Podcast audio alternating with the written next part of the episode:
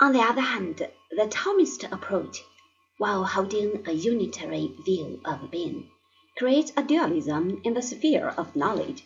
Two sources of knowledge are now postulated. First, as before, we have reason, which obtains its food for thought from the experience of the senses.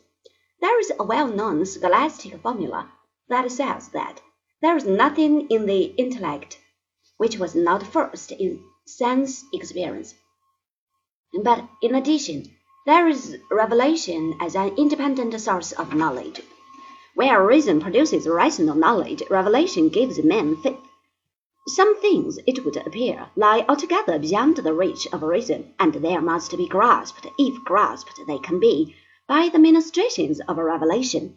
To this group belong specific points of religious dogma, such as articles of faith that are past understanding, the triune nature of God, the resurrection, and the Christian eschatology are examples of this.